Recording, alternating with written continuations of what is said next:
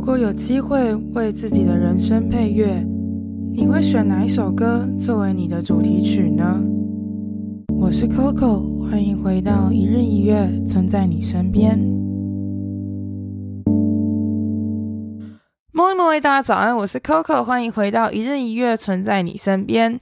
今天呢是第一集的你推我评。那在开始之前呢，想要先跟大家聊聊一下这一个节目，它的我希望能达到什么样的效果，跟它的初衷是什么。那希望大家在听的时候会有什么样的想法，我也会一次讲完。但是我应该会每一集都会提到一点，但之后会缩减一点。第一集就好好的跟大家聊这件事情。首先呢。你推我评的，就是请大家推荐音乐给我，然后我给出我的评论嘛。当然，我也会问大家说，你自己觉得这首歌怎么样？啊，你想写就写，你不想写就不要写，就是一个很 relax 的心态来讨论音乐。但是呢，评论的本身一直以来都非常的主观，每个人的见解都是有他的角度存在的。所以你看到的那一面，我可能没看到；我看的这一面，你可能没看到。所以有可能你很喜欢的歌，我很不喜欢，或者是。你很不喜欢的歌，结果我超喜欢，这都会出现。那我希望大家在听这个时候可以保持开放的心。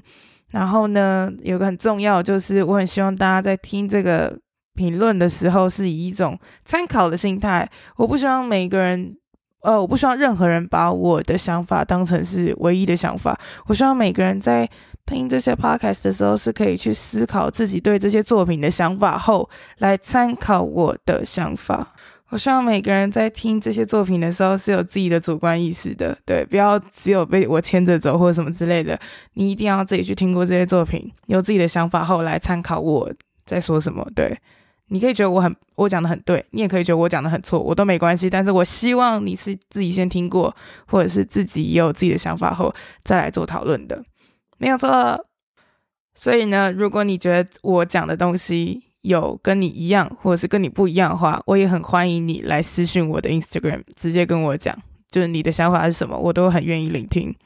好，那我们这个小小的介绍，我应该会在每一集的你推我评都会再讲一次，但是我会把它缩短一点，第一集就把它好好的解释给大家听。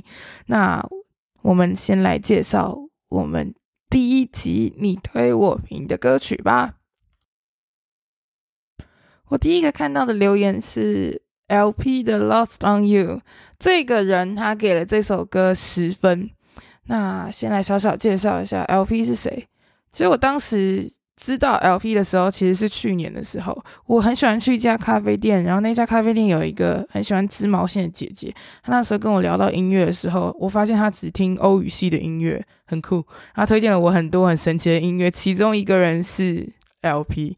她跟我说。就是这是少数他有在听的英文歌，他觉得这个人很酷。然后我看了那个照片，我也觉得，嗯，真的很酷。大家如果有去看 LV 的照片的话，会知道他是一个非常非常中性的人。对，他甚至我当时第一眼看到他的时候，我以为他是年轻版的 Patty Smith。Patti Smith 在一九七五年的那一张 Horses 的最有名的那一首 Gloria，应该是应该大家有可能 maybe 听过。好，对，我希望有。好，然后那张专辑的封面其实就很中性，然后很帅。他在那个年代，他愿意这样子以这样子的形象出现，其实是蛮厉害的。对，他也是迷倒了一堆就是性男性女，真的就是很帅。我觉得 LP 的其实这一张专辑。Lost on You 的封面照片也有一点点这样子的气度，对啊，大家可以去看看。那我们先来介绍一下 LP 好了，LP 他是一个来自于美国的 songwriter，他是一九八一年出生的，所以今年也快要四十岁嘞，诶，酷哦。然后呢，他其实，在之前的时候，其实都是一直在做音乐，但是没有很常被注意到。但是他在二零零七年的时候，开始帮 Backstreet Boys 写歌。那个 Unbreakable 的里面那张，呃，里面那首 Love Will Keep You Up All Night 就是他写的。那二零一零年 Rihanna 的 Loud 这个张专辑里面的 Cheers 也是他写的。还有一个其实蛮厉害，就是舞娘俱乐部的原声带里面，Christina Aguilera 的那一首《Beautiful People》也是他写的。他其实是一个 L V，其实是一个摇滚魂很重的人，他的味道很深诶，他很有七零的风味，就是七零的摇滚那个华丽摇滚有加一些些就是电子的东西，有被电子影响。那我觉得他的作品里面没有到华丽摇滚那个 style，但是他有把那个原始的电子音效有放进去，而且他的桥段每次都写很好，经典的摇滚桥段都写得很好。这首《Lost on You》呢，诶，我想我我在讲这句话的时候，好像差点唱出来，傻眼。这首《Lost on You》其实是一首呃，不是在写分手的歌。我那时候看到他的 interview，特别讲到了说，这是一种 shake it loose zone。诶，这个字我又把它学起来，我觉得很酷。shake it loose，他在讲说，就是很颠簸、摇晃的感觉的那种情感，就不是一种要跟他分开的，但是是一个没有安全感，然后一直在呃一直很浮动的一个感情关系，很像是你一直在彼此一直在伤害对方，但你又很想要抓着的感觉，很像是。你想要结束，但是你又想要抓住那个失去的痛苦。我觉得最奇妙的是，他连自己在讲的时候都有一点点含糊，不知道怎么去解释这个情感。但是大家如果去听这首《Last Song》，又》，应该能感受出来那个很纠结的感觉。他就很像是，他有特别在形容说，就很像是你在爆炸，一直哭。就是重复的在爆炸一件事情，但是你就是没有跟那个人分手，你就是还是跟那个人一起住在同一个房子里面，然后一直感受到那个很炸裂、很痛苦。你就是觉得你是要失去，你要 lost on someone，不是说你真的要失去那个，你是好像在那个人身上丢掉了什么，还是失去了什么？那个失去的感觉。我觉得，如果不要用感情的方面来跟大家讨论的话，用家人的话，可能可以想象，就是你可能跟家人吵架，然后你在他身上已经就是啊失望透顶或什么之类，但是你们又住在同一个屋檐下，所以你就只能持续的爆炸，但是事情还是没有解决的感觉。我觉得用家人的层面去解释，可能大家会比较能理解，因为如果你在感情上面的理解的话。哎呦，你的经历应该是蛮值得拿出来分享的，我也蛮愿意听的。那应该蛮痛苦的，就是对。现在这边说了一下，辛苦你了。对，这首歌 LP 在分享的时候，他说那个女主角其实非常喜欢这首歌，她自己也觉得很好笑。她在写这首歌的时候，其实跟那个女生甚至是还有在住在一起一年的，等于说她是一年的时间都在感受这种很炸裂、很崩溃的感觉哦。好刺激哦！Artist 是不是都很喜欢这样虐待我、虐待自己啊？我觉得到底为什么呢？真的是为什么呢？我有一些音乐人的朋友啊，他们我就是有时候看到他们现实动态，他们就会发一些呃很 sad 或者是好像很痛苦的文章，我就会想说，为为什么一定要这样？然后我有我有一次去关心他们，就说哦，我觉得你。最近好像有一点 sad，但我下一句就说，你是不是在这当中体会那个灵感？他说，其实我大部分时间都活得蛮快、蛮开心的。什么？他说他们觉得说他们在悲伤里面可以找到那个灵感，所以他们会沉浸在那个悲伤，他们是主动选择被伤害，可吧？我跟你讲。LP 这个专访也是，我跟你讲，你们大家如果有机会，我可以把这个专访的链接放在这个 podcast 的链接，然后你们可以去听的时候，就会发现 LP 应该也是一个非常非常 M 的人，没有错。但是他的确是一个非常非常非常真实的 artist。他在专访的时候里面就有说到，他百分之九十五的。故事、音乐作品都是他的真实经历，可能是因为在当 songwriter 的时候，他写了太多自己也觉得很 不知道怎么形容的歌。他真的有自己有讲了，他说他觉得有些人就不是那么难过。他甚至跟别人一起在写歌的时候，就看过那些人笑笑的说：“哦，我们今天来写一个心碎的歌吧。” 他就觉得很瞎。但是你就是必须要为五斗米折腰，你就是必须写。所以他希望自己的作品是更贴近他的心。更深、更真实，就算很小，但是他也要真真实实的把他的作品呈现出来。他好像在当 songwriter 的时候，常常会觉得要去要去好好的对待那些客户，所谓的客户。嗯，有时候他就说他真的很讨厌那些人，他觉得那些人人品真的很糟，但是他就必须要做，因为你就是。要为五斗米折腰，你要吃饭就是必须。但是呢，他如果是作为 artist 的话，他就会觉得，那我就要做我自己。嗯，我想，我想他的客户应该也是这样吧，就是想要做自己，然后就会折磨到其他人。然后换他自己当 R T 的时候，他自己也是 好好的做自己。我不知道他有没有折磨到其他人。我不知道，但我觉得这个关系就是这样。对，在音乐界，在各种的那个关系都是这样。那我自己对这首歌的想法呢？老实讲啊，我觉得这首歌在二零一五年发行的时候，应该是最佳的时机。当时的摇滚流行，应该说流行摇滚，应该到了某一种巅峰。对，那个时候 Coldplay 出专辑，然后诶，James Bay 啊，他们那些英国的。摇滚乐团或摇滚音乐人，他们出专辑还是被捧得很凶，大家还是很喜欢。但是过几年后啊，二零一六年、二零一七年开始，就是 R&B 跟 Hip Hop 掌权的世界。老实讲，那个时候其实 EDM 已经掌权了。嗯，那个、那个、那个年代，其实在做摇滚真的是小小的危险，我自己觉得。但是 Oasis 之前也是在九零年代的时候杀出一片天，所以。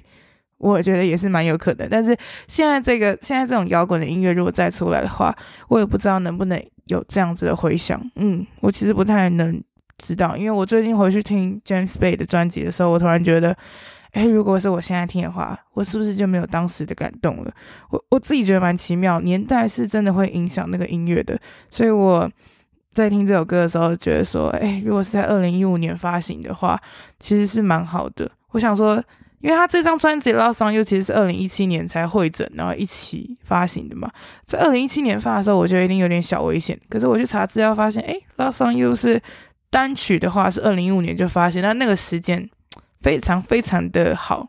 对，那个应该是那个时候应该是摇滚的音乐还没有从主流市场消失，但我觉得这首歌本身就很出色，也非常的厉害。